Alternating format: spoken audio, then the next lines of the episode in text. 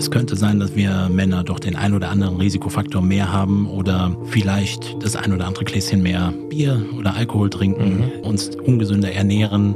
Ja, Herz-Kreislauf-Erkrankung ist ein Männerthema. Artgerecht. Health Nerds. Mensch einfach erklärt unser Herz, ein faszinierendes Organ, über das wir heute sprechen wollen. Und das ist nicht nur faszinierend, sondern es ist lebenswichtig, wie alle Organe, natürlich. Aber das Herz im Besonderen, denn was es leistet im Laufe eines Lebens, ist, muss man sagen, gigantisch. Und ähm, ein Fakt, äh, über den ich persönlich gestolpert bin, ähm, hat mir schon zu denken gegeben. Man hat im Kopf, woran sterben wir Menschen in der modernen Welt? Die meisten meint man wahrscheinlich irgendwie an Krebs. Ist aber nicht so. 338.000 Menschen in Deutschland im Jahr sterben an Herz-Kreislauf-Erkrankungen und nur in Anführungszeichen 239.000 an Krebs, also 100.000 weniger. Um Gottes Willen, wir wollen hier nicht aufwiegen oder sagen, was schlimmer oder wichtiger ist. Am Ende das Ergebnis äh, ist das gleiche, der Tod. Aber wir wollen darüber reden, wenn das Herz-Kreislauf-System die Todesursache Nummer eins ist, was können wir tun, um uns möglichst lange gesund und fit zu halten, um möglichst lange unsere Pumpe, unser Herz, ähm, ja, zu pflegen, zu hegen, dass sie uns bis ins hohe Alter zuverlässig begleitet. Matthias Baum, unser Health Nerd aus dem artgerecht Wissenschaftsteam ist da. Matthias, schön, dass du hier bist. Hi. Hallo Felix, ich freue mich sehr. Das Herz-Kreislauf-System, Matthias, lass uns das direkt mal zum Beginn beschreiben. Was genau meint dieser Begriff? Nimm deine Faust, leg sie in die Mitte auf die Brust. Dort liegt das Herz ungefähr genau in dieser Größe. Mhm. Also Faust groß für einen selbst. Mhm. Und ähm, diese Zugdruckpumpe ist dafür verantwortlich, dass das Blut in unserer Blutbahn zirkuliert. Aber eben nicht nur Blut, sondern lebenswichtige Nährstoffe, insbesondere Sauerstoff und grundsätzlich viele Metaboliten, die in den Zellen gebildet werden. Der gesamte Transport findet darüber statt. Und das macht es über das sogenannte Kreislaufsystem. Das heißt, auf der einen Seite wird es rausgepumpt, auf der anderen Seite kommt das verbrauchte sauerstoffarme Blut wieder zum Herzen zurück. So, und dieses ganze Ding nennt man also das Herz-Kreislauf-System. Wir hatten es alle natürlich auch im Biounterricht, aber ist vielleicht siebte bei den, Klasse. Ne? siebte Klasse, ehrlich, ja. Okay, siehst du, das hätte ich jetzt nicht gewusst, aber es ist bei den meisten eben doch schon ein bisschen her. Matthias, wenn wir uns das Herz als solches mal anschauen, du hast gesagt, ungefähr faustgroß, also wie unsere eigene Faust. Wie ist das aufgebaut? Man weiß, es ist irgendwie ein Muskel oder es sind mehrere Muskeln. Man hört von Herzklappen und Herzkammern. Wie müssen wir uns dieses Organ vorstellen? also vom Aufbau von der Struktur. Es gibt drei wesentliche Ebenen. Äh, das heißt einmal eine innen anliegende Schicht, das sogenannte Endothel. Es gibt das Myokard, den eigentlichen Herzmuskel. Und äh, es gibt ein Endothel, das liegt außen drum herum und das Ganze wird umpackt mit dem sogenannten Herzbeutel, mit dem Perikard. Mhm. Da ist ein bisschen Flüssigkeit dazwischen, damit sich das gut bewegen kann und immer gut pumpen kann. Und äh, okay, viele Begriffe. Ähm, Myokard ist diese Muskelschicht und da findet die Arbeit letztendlich drin auch statt. Das ist wichtig zu verstehen, dass diese Form von Muskel etwas anderes ist als Muskulatur, wie wir sie beispielsweise in unserem Bizeps haben oder anders ist als die Muskulatur, wie wir sie beispielsweise im Darm haben, mhm. wo unwillkürliche Bewegungen stattfinden. Unser Herz ist unfassbar ausdauernd. Es sollte immer pumpen, weil wenn es das nicht tut, tritt nach wenigen Sekunden die Bewusstlosigkeit ein und wenn es gar nicht mehr anfängt zu schlagen, der Tod. Mhm.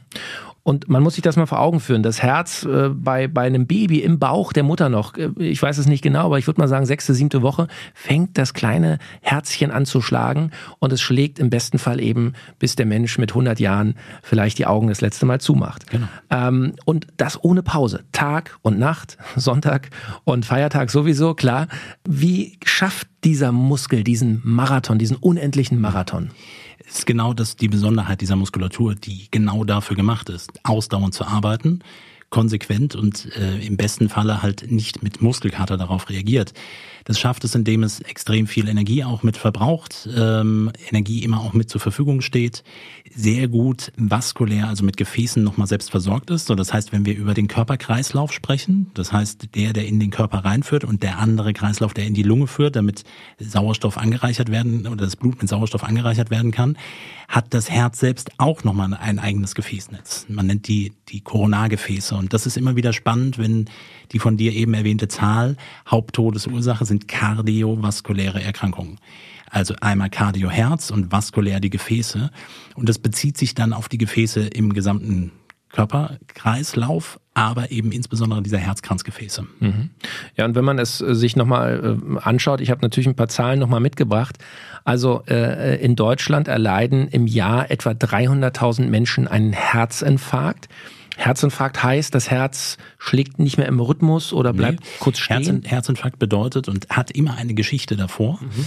Das heißt, hier hat es irgendwie Veränderungen der Herzkranzgefäße gegeben. Und ähm, wenn die Herzkranzgefäße, also wenn das Blut nicht mehr in dem Herz selbst gut ist, dann kommen wir genau zu dem Punkt, wo es zur Erschöpfung kommt. Mhm. Das heißt, äh, meistens entdeckt man vorher äh, verengte Gefäße, also Arteriosklerose an den Herzkranzgefäßen.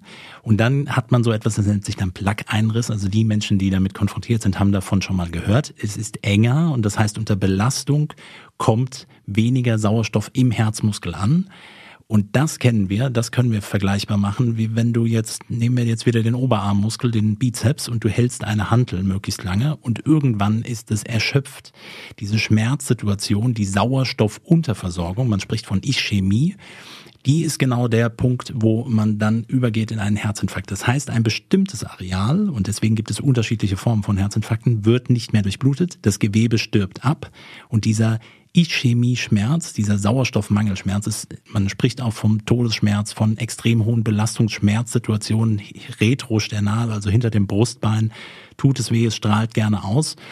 Und das ist letztendlich der Herzinfarkt. Ein bestimmter Teil des Muskelgewebes stirbt ab und das, was du jetzt eben noch gesagt hast, könnte unter Umständen zu Herzrhythmusstörungen im, An im Nachgang führen. Mhm. Das ist sehr komplex, ja, muss man, muss man sagen. Es gibt, ähm, es gibt ja Berufe, die sich nur damit beschäftigen. Nur, natürlich, selbstverständlich, ja. zu Recht. Zu Recht, ja. Und, und ähm, also 300.000 Menschen in Deutschland äh, ähm, erleiden einen Herzinfarkt. Immerhin die positive Nachricht, nur jeder Sechste etwa, also 45.000 Menschen im Jahr sterben direkt an einem Herzinfarkt. Mhm. Wobei wir Männer schon Risikogruppe sind mit 59 Prozent. Die Frauen mit 41 Prozent. Wie kann man das erklären? Warum sind Männer da mehr betroffen?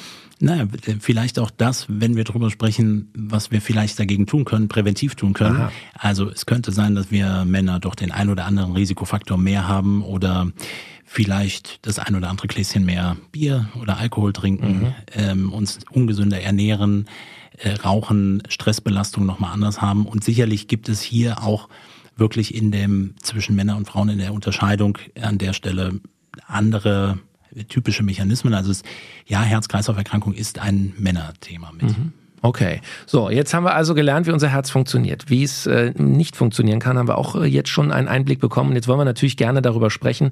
Und das ist ja der, der Grund, warum wir mit euch äh, dieses Thema besprechen wollen. Wie können wir unser Herz schützen? Wie können wir dieses komplexe Organ möglichst lange gesund halten und happy halten? Und ähm, ein wichtiger Punkt, der da mit reinspielt, ist natürlich auch das Thema Blut Blutdruck. Mhm. Da haben wir Menschen eine Besonderheit bei den Säugetieren. Ähm, wir haben einen besonders hohen Blutdruck. Wie kommt das? Warum? Verhältnismäßig, ja. Im Vergleich zu anderen Primaten ist der bei von Menschen gemessene Blutdruck höher. Also wir reden von 120 zu 80 Millimeter Hg, also Quecksilbersäule. Ähm, das ist nach einer Messmethodik von Rivarocci, also okay, das geht zu weit. Ähm, Fünf Euro in die Health Nerd Kasse. Ja, unbedingt. Ich muss ja auch mal was erzählen. Na klar. Ähm, genau, also worum geht es? Ein Blutdruck, den brauche ich natürlich, dass der das aufgebaut werden kann. Lass uns da noch mal ganz kurz in die Anatomie zurückkommen. Das heißt, wir haben einen Herzmuskel, der pumpt wenn ich Druck aufbauen möchte, muss es in der Lage sein, und du hast den Begriff eben schon genannt, das System irgendwie für einen Moment abzuschließen, damit es mit Druck in das System rausgepumpt werden muss kann. Muss irgendwie komprimiert werden. Genau. Und dafür sind diese Klappen, du hast das eben schon mal genannt, da. Mhm. Es gibt sogenannte Taschenklappen und Segelklappen. Segelklappen trennen die Bereiche des Vorhofes zu der Herzkammer und Taschenklappen zum Auswurf entweder von der in Richtung Lungenkreislauf oder Herzkreislauf. Ist jetzt ein bisschen komplex. Normalerweise hat man das immer schön in einem Anatomiebuch. Äh, worum geht es aber? Das heißt, ich habe einen Moment in der Anspannungsphase der Muskulatur eines Herzschlages, der eben elektrisch gesteuert wird, dass die Muskulatur ganz zielgerichtet anspannt, Spannung aufgebaut wird, die Klappen alle geschlossen sind und dann entsteht in dem System ein Druck.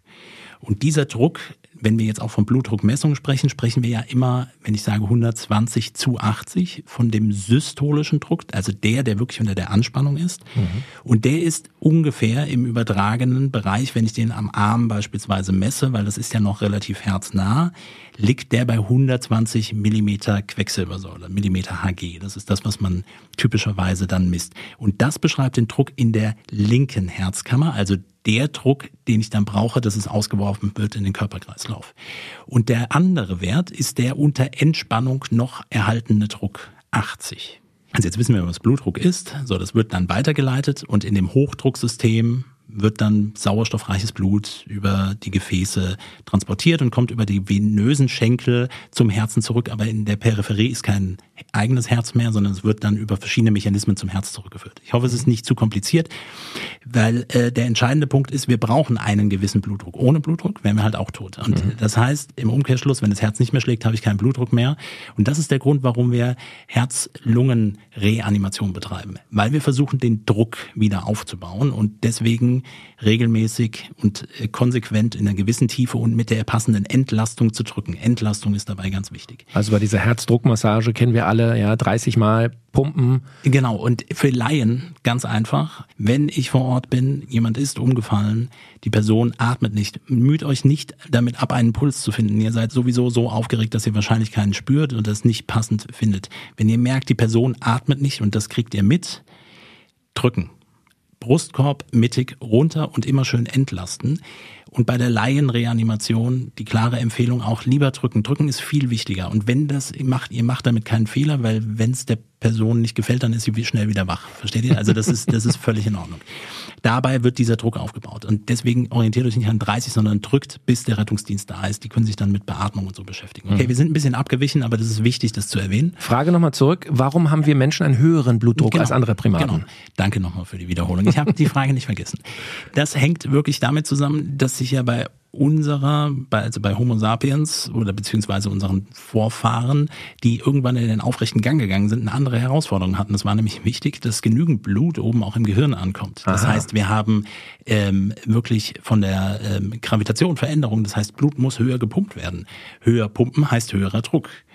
Und genau darauf bezieht sich das. Und es gibt einen beschriebenen sogenannten Polymorphismus, das heißt eine Punktmutation in den Genen, die sich in der Population durchgesetzt hat der dazu geführt hat, dass Menschen nicht in der Lage sind, Harnsäure, das ist eine harnpflichtige Substanz, über ein bestimmtes Enzym, Urikase, abzubauen.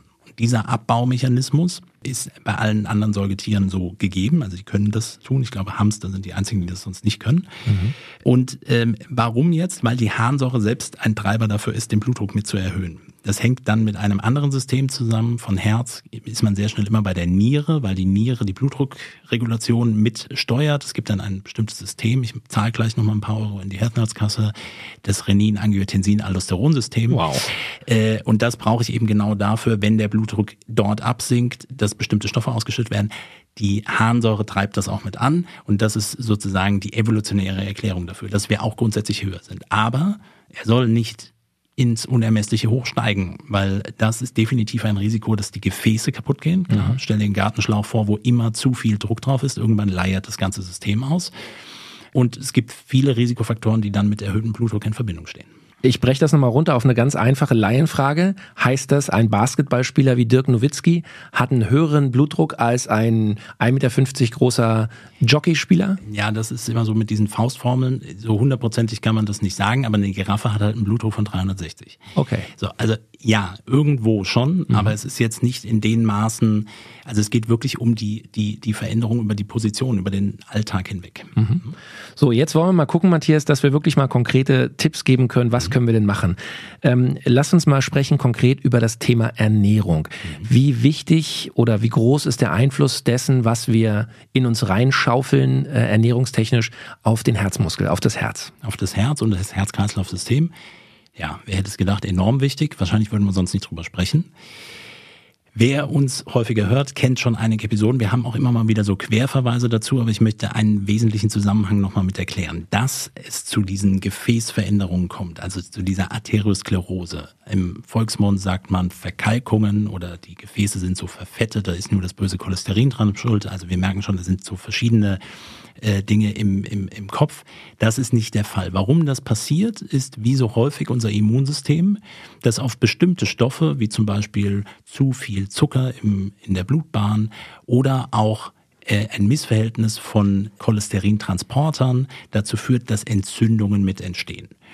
Und diese Entzündungssituationen in den Gefäßen sorgen dann dafür, dass sie sich verändern. Das heißt, ja, wir können das ernährungsbedingt mit beeinflussen. Dann äh, ist definitiv klar, dass wir auf der einen Seite einmal das Thema der Kaloriendichte, aber nicht so isoliert jetzt nur Fettmenge oder jetzt auch nur der böse Zucker, aber es sind natürlich treibende Faktoren.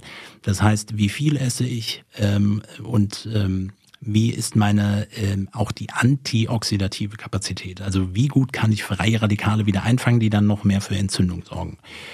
Und äh, das heißt im Umkehrschluss ähm, mit ähm, einer pflanzenorientierten äh, Ernährung in Richtung ähm, Gemüse und Obst ist man auf jeden Fall schon mal mit in einer herzgesunden Ernährung mit dabei.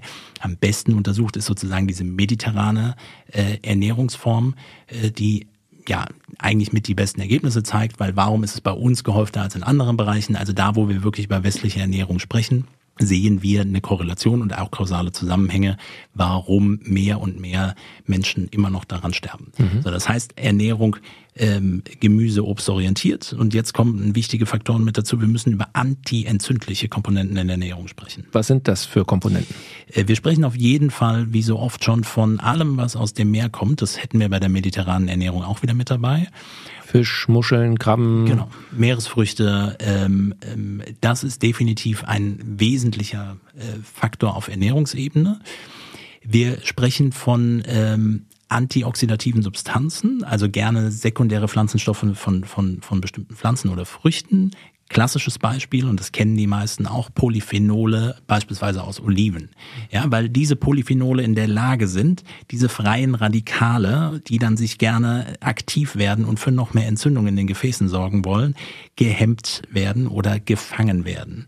Und äh, deswegen sind polyphenolreiche Olivenöle sehr gut geeignet und sollten Teil der Ernährung sein. Also man sagt, bis zu 20 Gramm pro Tag sollten es in der, im präventiven Bereich auf jeden Fall im Herzbereich sein. Okay.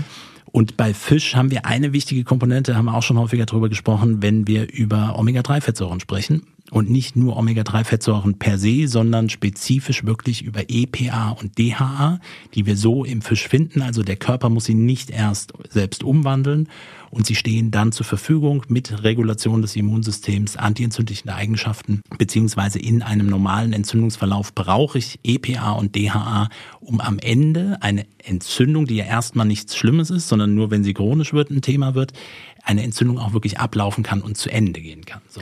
Also, ich fasse nochmal zusammen. Zucker, auch Alkohol gehört natürlich dazu wir wollen es nicht verteufeln, das machen wir hier nicht, aber klar, die Mengen, die einige Leute zu sich nehmen, sind zu viel. Ja, also auch hier die Menge ist wieder das Gift. Dafür lieber eben pflanzenreiche, gemüsebasierte Ernährung und ähm, beim Thema ähm, Omega-3 ähm, wenn ich jetzt nicht den ganzen Tag Fisch essen kann, es vielleicht auch nicht so mag oder auch nicht wirklich irgendwie die Möglichkeit habe, ähm, auf der Arbeit in der Kantine gibt's halt nicht jeden Tag Fisch.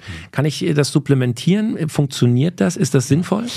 Das mit dem Funktionieren ist so ein schönes Thema, weil ähm, immer und immer wieder diese Frage kommt und es unfassbar viele Untersuchungen zu dem Thema gibt. Es gibt klare Aussagen dazu, wissenschaftlich fundierte Aussagen. Ja, für eine normale Herzfunktion oder Funktion eines Herz-Kreislauf-Systems helfen EPA und DHA und dann auch in der Supplementierung. Aber es gibt eine Fülle von Studien und dann wieder Meta-Analysen und dann zeigt sich, ah nee, es hat doch nicht so den genauen Effekt. Und lustigerweise gibt es dann die nächsten Studien dazu, die dann schon wieder sagen, ja, die Ergebnisse sind so, aber wir haben unter Umständen, und das ist dann häufig so, in der Studie auch oder in den Studien, die untersucht worden sind, nicht alle Mechanismen mit berücksichtigt. Also ist der Körper in der Lage, wenn man jetzt nicht über EPA und DHA direkt spricht, sondern mit dieser Umwandlung kann er das wirklich gut. Dann sind wir wieder bei genetischen Faktoren. Äh, da gibt es Populationsunterschiede mit dabei. So, letztendlich ist es definitiv in der Ernährung ein wichtiger Faktor. Wir haben über verschiedene Aspekte gesprochen. Und auch wenn die Übertragung, und das ist eben auch in der Wissenschaft häufig, man möchte so diesen Direktpunkt verhindert Herz-Kreislauf-Erkrankung, das würden sich jetzt alle wünschen.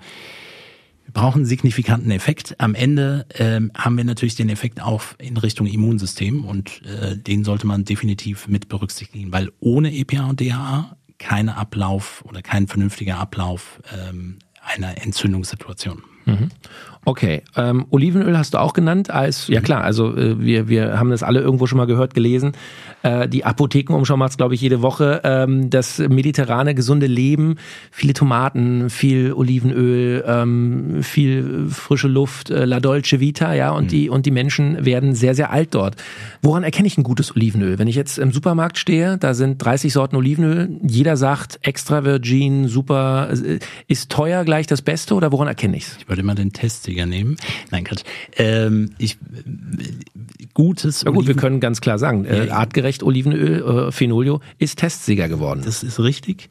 Und äh, aber da gibt's ja auch verschiedene Komponenten, wo drauf geachtet wird. Also jetzt wirklich in Richtung Herzgesundheit sollte ein hoher Polyphenolgehalt der Hauptfokus sein. Das mhm. ist bei uns auch gegeben. Steht das auf der Flasche? In den wenigsten Fällen. Und da muss man, also wir beschäftigen uns viel mit Olivenöl und der Fragestellung, welche Messmethodik nimmt man eigentlich, um das herauszufinden. Äh, für einen selbst, wenn man ein gutes hat, wenn man es probiert, hat man diesen bitteren und scharfen Geschmack mit dabei. Und da ist man sicherlich schon mal, sollte es auf jeden Fall sein. Und ihr kennt das dann sicherlich auch, wenn man mal in einem Restaurant sitzt und man kriegt so ein Fläschchen hingestellt äh, und das schmeckt irgendwie, das ist dann nur noch ölig. Äh, da würde ich nicht davon ausgehen, dass es das beste Öl ist. Vor allen Dingen auch, wenn es eben nicht in irgendwie einer verschlossenen Flasche ist, sondern eben dann durch die Sonnenstrahle auch weiter oxidiert und dann mhm. äh, ist es auch nicht mehr stabil. Aber guter Hinweis. Deswegen, man fragt sich vielleicht auch, warum sind die Olivenölflaschen immer so ja. dunkel? Klar, die, damit möglichst wenig Sonnenlicht reinkommt. Heißt aber auch, Flasche immer gut verschließen und möglichst in den Schrank räumen, wo gar kein Licht Dunkel- Temperaturthema kann man auch noch mit, man sollte natürlich auch Olivenöl nicht erhitzen. Mhm. Das gilt grundsätzlich bei, und bei Olivenöl ist es weniger, also das habe ich jetzt schon, ähm, wenn man so ein bisschen in die Bestandteile reinschaut, geht es da mehr um die sogenannten äh, einfach ungesättigten Fettsäuren. Bei diesen Omega-3-Fettsäuren und auch Omega-6-Fettsäuren sprechen wir von mehrfach ungesättigten Fettsäuren.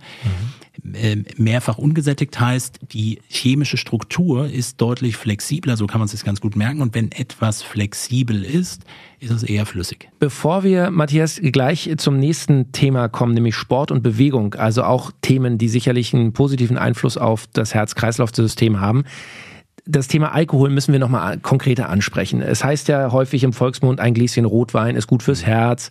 Was gibt's da zu beachten? Wo ist vielleicht Mythos und Wahrheit? Mhm. Ähm, was kannst du wissenschaftlich geben? schließt sich so ein bisschen an diesen Polyphenolanteil sozusagen, also an sekundäre Pflanzenstoffe oder an Stoffe in Pflanzen, Gerbstoffe. Resveratrol ist da das Stichwort im Rotwein, also tanninhaltiger äh, Rotwein, der dann auch äh, dementsprechend auch seine eigene Geschmacksrichtung hat. Das ist sehr interessant im Kontext auch in Richtung Herz-Kreislauf-Erkrankungen, auch in Richtung Antioxidation als ähm, indirektes Antioxidans. Und ja, das sehen wir, wenn wir jetzt auch wieder Populationen in der mediterranen Ernährung uns anschauen. Da wird auch immer irgendwie Alkohol getrunken, aber es ist halt, ich weiß, das klingt nicht cool, aber es sind halt mehrere Faktoren. Es ist nicht nur das eine. Trotzdem, auch für einen selbst, wenn man sagt, ich möchte aber gern mal ein Glas Wein trinken, dann kann man das sicherlich tun. Dann kann man, sollte man auch eher auf den passenden Rotwein setzen. Wir dürfen aber nicht den negativen Effekt, dafür gerne nochmal die Folge dazu hören, von Alkohol dann mit berücksichtigen. Weil wir haben dann bei Alkohol wieder das Thema, naja, vielleicht ähm, macht das mit unserem Leberstoffwechsel nicht so viele gute Sachen. Mhm. Vielleicht vergiften wir uns ein bisschen damit. Vielleicht sorgt das für noch mehr Entzündungen. Also da so ein bisschen die Waage zu halten. Man kann bei Resveratrol auch über eine Supplementierung nochmal mit nachdenken. Dann hätte man das Alkoholthema nicht. Also man kann auch anders dran kommen. Also die Folge Alkohol, Mythen und Wahrheiten wissenschaftlich nüchtern betrachtet. Äh, hier bei den Helfen, das können wir euch wirklich nur empfehlen. Hört da gerne mal quer rein. Ähm, da gibt's spannende Facts äh, zum Thema Alkohol. Bevor wir das Thema ganz abschließen und wie gesagt zur Bewegung kommen, Rauchen. Genau, ist ja ein relativ bekannter Aspekt. Ja. Aber auch hier, wir haben hier natürlich wieder verschiedene Giftstoffe. Wir haben verschiedene Aktivitäten, die das Immunsystem wieder triggern können, Entzündungssituationen und das noch und noch mehr mit begünstigen. Ich sage immer, Rauchen ist ein abhängiger Risikofaktor. Er ist die Ergänzung mit anderen Dingen zusammen. Ich weiß, Daniel hat davon auch, auch in der Hashimoto-Folge auch nochmal dazu gesagt, es ist es nicht für sich alleine das Problem, aber es ist natürlich die Ansammlung des Ganzen. Und das heißt, wenn ich dann immer noch weiter rauche und psychoemotionalen Stress habe, dann geht es auf die Pumpe selbst. Und natürlich auch auf die Gefäßsituation. Also ähm, für, wenn wir jetzt wirklich sagen, was kann ich tun für mein Herz-Kreislauf-System, auf jeden Fall ähm, nicht nur reduzieren, am besten ganz lassen. Okay. So, jetzt mal zum Thema Sport und Bewegung. Ja. Man hört das immer, das ist auch das Klassische, was jeder Hausarzt sagt, ah ja, Sie müssen nicht mehr bewegen. Ja. Ähm, was heißt das konkret? Also welche Art von Bewegung, Sport tut meinem Herzen gut? Da kennen wir natürlich alle Cardio-Training ganz wichtig, also ausdauernde Bewegungssituationen, weil lustigerweise wollen wir unser Herz dahin bewegen, dass es besser, konsequenter Sauerstoff transportieren kann. Und kardiovaskuläres Training bedeutet, ich gehe laufen, ich fahre Fahrrad, äh, ich mache ausdauernde Bewegungen und dann lernt das Herz, okay, ich pumpe, das pumpt dann logischerweise auch schneller, sorgt aber auch dafür, dass die Gefäße sich wieder erneuern und verbessern und aufbauen können. Und äh, das muss man aber konsequent durchziehen. Und ein anderer wichtiger Punkt, auch das haben wir schon häufiger mal erwähnt, bewegte Muskulatur schüttet halt super viele spannende Botenstoffe aus, die das Immunsystem regulieren können. Also in dem Kontext kommen wir von beiden Seiten. Skelettmuskulatur, aber eben auch für die Herzmuskulatur. Regelmäßige Bewegung ist das A und O. Viel bewegen, intensive Bewegung. Und das ist auch wichtig. Menschen, die sagen, ich habe aber keinen Bock, mich auf ein Laufband zu stellen. Wichtig ist, dass das Herz mitbekommt, okay, ich habe äh, hier eine Herausforderung. Ich schlage schneller und man kann zum Beispiel auch über High-Intensity-Trainingseinheiten einen Impact auf das kardiovaskuläre System nehmen und einen positiven Effekt darauf auswirken. Und wenn ich das paare mit regelmäßigem Zwischendurch aufstehen, nicht nur den ganzen Tag zu sitzen, hat man schon die halbe Miete. Mhm. Dieses High-Intense-Training, das, das High-Intensity-Intervalltraining ja. ist so ein typischer Begriff. Also das heißt wirklich, man, man nimmt ähm, Kräftigungsübungen kann man beispielsweise machen, also von Kniebeuge, ähm, Liegestütz. Wir haben ja über vier verschiedene Sachen auch schon gesprochen. Ich will jetzt aber gar nicht muskulär den Hauptpunkt haben, mhm. sondern ich will das hochtreiben. Also den Puls hochbringen, das Herz soll kräftig genau, schlagen. Genau. Und ja, auch hier, das müssen auch Menschen tun. Ähm, und präventiv kann man das blind eigentlich sagen, dafür ist das Herz gemacht, hochzugehen. Und das Schöne ist, es beruhigt sich dann im Nachgang. Auch die elektrische Aktivität beruhigt sich im Nachgang. Der Stress wird reduziert. Und diesen Effekt darf man nicht vergessen. Das heißt, unser Ruhepuls geht am Ende runter. Die Schlagfrequenz die elektrische Schlagfrequenz oder die elektrische Auslösung, die wird immer unterschiedlicher zwischen den einzelnen Schlägen äh, und, und das Herz beruhigt sich auf der Ebene ein bisschen. Also es hat einen Effekt auf die Herzratenvariabilität, das ist der Begriff dazu. Äh, und es hat natürlich einen Effekt, äh, dass der Ruhepuls erstmal runtergeht, wenn man das dann wirklich bei Leistungssportlern sieht. Die haben dann teilweise nachts Ruhepuls von 30, paar 30 Schlägen ja, pro fast, Minute. Fast so äh, wie im Winterschlaf genau. bei Schildkröten oder so. Genau. Ja. Und dafür im Umkehrschluss rauchende, gestresste Leute haben dann einen schneller schießenden, regelmäßigen Ruhepuls, also der dann irgendwie von 90 im 100, 110 Bereich ist in Ruhe im Sitzen. Ähm, und das ist ein, ein wichtiger Aspekt, äh, dass wir auch hier das Herz-Kreislauf-System natürlich mit beeinflussen können. Das heißt, Bewegung ist ein wichtiger Punkt, aber was auch super gut funktionieren kann, und jetzt will ich nicht zu sehr wieder zu dem Alkohol zurückkommen, aber Hopfen beispielsweise hat einen beruhigenden Effekt, dass äh, die Schlagfrequenz runtergeht. Ja, und wer ähm, die Belastung oder das vermehrte Schlagen des Herzens häufiger schlagen, also höhere Ruhepuls, höhere Anspannung des Muskels, das sollte vermieden werden in Ruhe, dafür aber in der Belastung gerne richtig drauf und dann äh, richtet sich das Herz darauf ein und, und bereitet sich gut darauf vor. Okay, Hopfen heißt also, äh, äh, ein, ein gutes äh, Bier kann durchaus auch positiven also, Effekt haben? Genau, und das ist dann aber wirklich so ein, also dann sind wir im, im mengenmäßig eher im Kölsch-Bereich, äh, haben aber auch wieder die Alkoholthematik. Alle Bayern auch, jetzt so, hä, was ist das, was ein Fingerhut? Ist, ja, genau. aber da, das muss man schon mit berücksichtigen. Es heißt nicht, die macht das auf jeden Fall, aber Hopfen könnte man immer noch mal schauen, gerade wenn das Herz zu schnell schlägt. Vielleicht da auch noch, was auch äh, äh, mit untersucht wird, teilweise, ähm, wenn der Blutdruck zu hoch ist, kann es verschiedene Ursachen haben. Also das heißt, entweder die Gefäße sind schon so verengt, dass irgendwie mehr Druck aufs System kommen muss, oder wie ich eben schon gesagt habe, andersrum, der hohe Blutdruck verengt die Gefäße irgendwann, weil es ausleiert und dann ähm, Entzündungen entstehen. Und die Frage ist ja so ein bisschen, warum ist der Blutdruck hoch? Und hier sind wir natürlich wieder bei unserem Stresssystem. Das heißt, das Herz schlägt autonom. Das macht so sein Ding für sich, ist aber steuerbar über Stresshormone. So, und unter hohen Stressbelastungen spannt das Herz mehr an, weil es soll ja jetzt irgendetwas tun, aber dabei war es nur die Steuererklärung, die du machen musst. Und genau das ist der entscheidende Punkt. Ständig immer wieder Stress und nicht die Lösung über Bewegung zu finden. Das ist der entscheidende da reden wir, Punkt. Reden wir häufig drüber, ja klar. Das, der Körper denkt, jetzt passiert etwas, Genau. der Säbelzahntiger kommt, ich muss rennen. Genau. Kommt aber nicht. Und diese Stresshormone, Adrenalin, Noradrenalin, docken dann an den sogenannten Beta-Rezeptoren an. Und deswegen kriegen dann viele Patienten Beta-Blocker. Das macht Hopfen eigentlich auch auf pflanzlicher Ebene. Matthias, äh, wieder eine wahnsinnig spannende Episode. Wir haben viel gelernt und wir können jetzt schon mal direkt aufrufen, Leute, wenn ihr Fragen habt zum Thema Herz, Herz-Kreislauf, zu diesem Wahnsinnsmuskel, wenn ihr vielleicht auch persönliche Themen habt, die ihr gerne mal von einem ja, wissenschaftlichen Fachmann ähm, erklärt äh, haben wollt, schickt uns gerne über Instagram Direct Message ans Team Artgerecht eure Fragen. Ähm, gerne auch per Sprachnachricht. Ihr könnt genau wie bei WhatsApp, bei Instagram uns eine Sprachnachricht schicken. Und äh, nächste Woche in der Health Nerds Sprechstunde beantworten wir all eure Fragen zum Thema Herz und Herz-Kreislauf-System.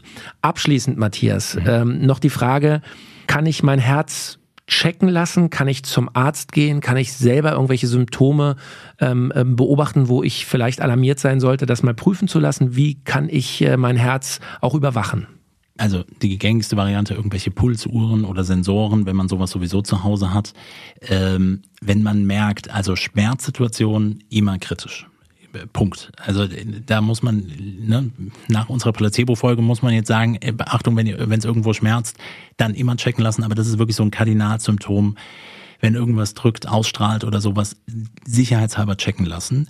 Ähm, natürlich ist das immer ein Prozess. Also diese Arteriosklerose, diese Verkalkungen, der wichtigste Risikofaktor ist Alter. Das, wir sehen das in allen Kulturen, es gibt es überall. Aber die Frage ist, wie jung setzt das irgendwo an? So, das heißt, man kann das checken lassen, man kann auch mal ein EKG schreiben lassen. Mit unserer heutigen Technik haben wir eigentlich die Materialien dafür zur Verfügung, das selbst auch mal zu Hause zu machen. Aber man kann das sicherlich auch in regelmäßigen Abständen ähm, bei einem Arzt checken lassen. Und gerade äh, für die VielsportlerInnen unter euch ist es wichtig, ähm, dass man auch ausreichend regeneriert. Auch das Thema haben wir schon häufiger drüber gesprochen. Hier muss man ganz klar sagen, ähm, wenn man mal erkältet ist, immer aufpassen, ähm, nicht, dass man ähm, irgendwie doch etwas verschleppt, der Herzmuskel sich entzündet und dann eben zu noch mehr Problemen, Herzrhythmusstörungen bis vielleicht auch zum plötzlichen Herztod führen könnte. So bedeutet, man kann es checken lassen. Wichtig bleibt in Bewegung, probiert die Punkte auch in der Ernährung und Supplementierung auch ruhig mit aus, baut es mit ein. Das sind basale Elemente, ähm, die wir immer wieder auch mit ansprechen, aber gerade fürs Herz enorm wichtig sind. Passend dazu habe ich äh, im Internet ein schönes Zitat gefunden. Die Idee ist, jung zu sterben, so spät wie möglich. Ganz genau. So, in diesem Sinne, bleibt alle schön gesund. Matthias Baum, herzlichen Dank. Vielen Dank, Felix. Artgerecht. Health Nerds. Mensch einfach erklärt. Ein All Ears on You Original Podcast.